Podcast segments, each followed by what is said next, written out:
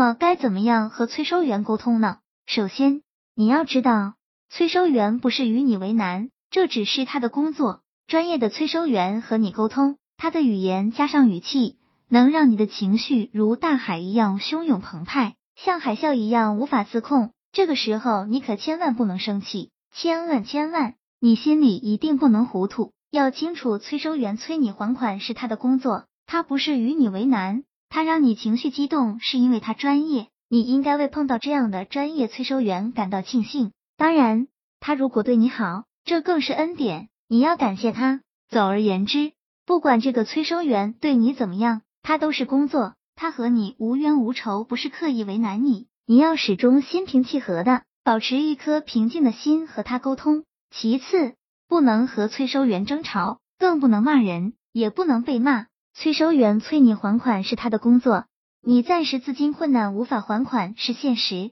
不要和催收运发生争吵，不要让情绪左右你，也不要让情绪左右他，不能骂他。他如果骂人，你要提醒他不能骂人，否则你会投诉他。当然，你在沟通过程中可以问清楚他姓什么，工号多少，不必每天每次都接电话，也不能长期不接电话。催收员催你还款是他的工作。他可能每天都打你电话，甚至一天打好几个电话，你不可能每次都接。你要每次都接，你就不用工作了。一次两次不接没关系，一天两天不接也没关系，但不能十天半个月都不接电话。隔几天你要接一次电话，和他沟通沟通，明确告知催收员不能向第三方催收，否则你会投诉。你的信用卡申请表上填了单位电话和朋友电话，还有家人电话，催收员也能通过各种途径。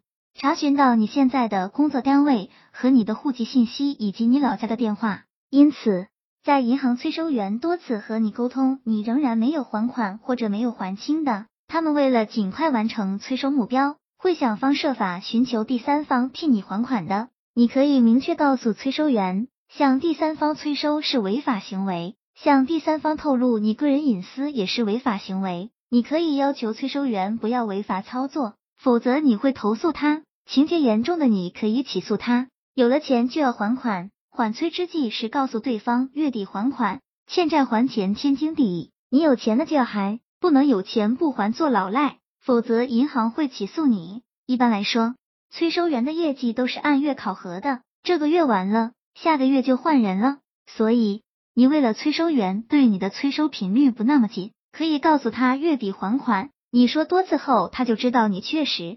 现在没钱，到月底才有钱还款，催你再急也是徒劳。这样他就可能会对你网开一面了。要强调自己的强烈还款意愿和目前的极度困难情况。你要给催收员坦白你的想法，欠的钱是要还的，逾期了该承担的利息和违约金都是要还的。自己在竭尽全力筹钱还款，但苦于目前的极度困难情况，暂时资金周转不灵，要请对方为你缓一缓。再拖一拖，为防万一，逾期两万以上不要透露自己出入的具体地址。目前信用卡刑事案件立案标准是逾期两万以上。如果你现在真的没钱还，但又遇到一个穷凶极恶的催收员，如果他知道你的具体地址，你又符合立案条件，他是会报案的。这种穷凶极恶的催收员没有什么素质，他只要不知道你现在的具体地址，找不到你，他就无法报案。所以，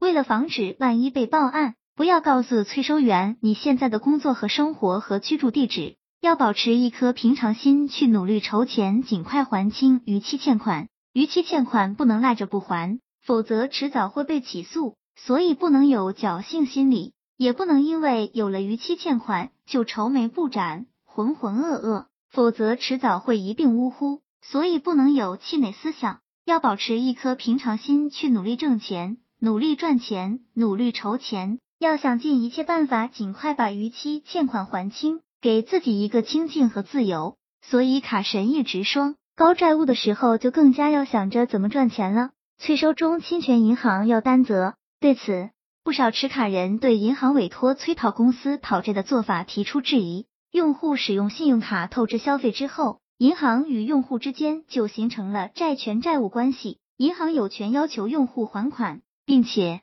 银行可以自己行使权利，也可以委托他人行使。只要在委托他人行使这种权利时，银行进行了书面授权，并要求他人采取合法方式进行催收即可。另外，有相当一部分朋友担心，银行将持卡人的信息透露给催讨公司，会造成个人信息的泄露，十分不利于个人隐私的保护。一旦催讨公司利用欠款人的这些信息从事非法活动，欠款人就有可能面临各方面巨大的损失。另外，一些不妥当的催讨方式也给一些欠款人造成了困扰，影响生活、工作的方方面面。而曾遭催讨公司上门催讨欠款的 S 先生说，由于上门催款者闹的动静太大，几乎整个小区的人都知道了他欠了银行的钱，弄得他父母觉得自己在小区里抬不起头。对此，有关人士表示，根据银监会关于进一步规范信用卡业务的通知。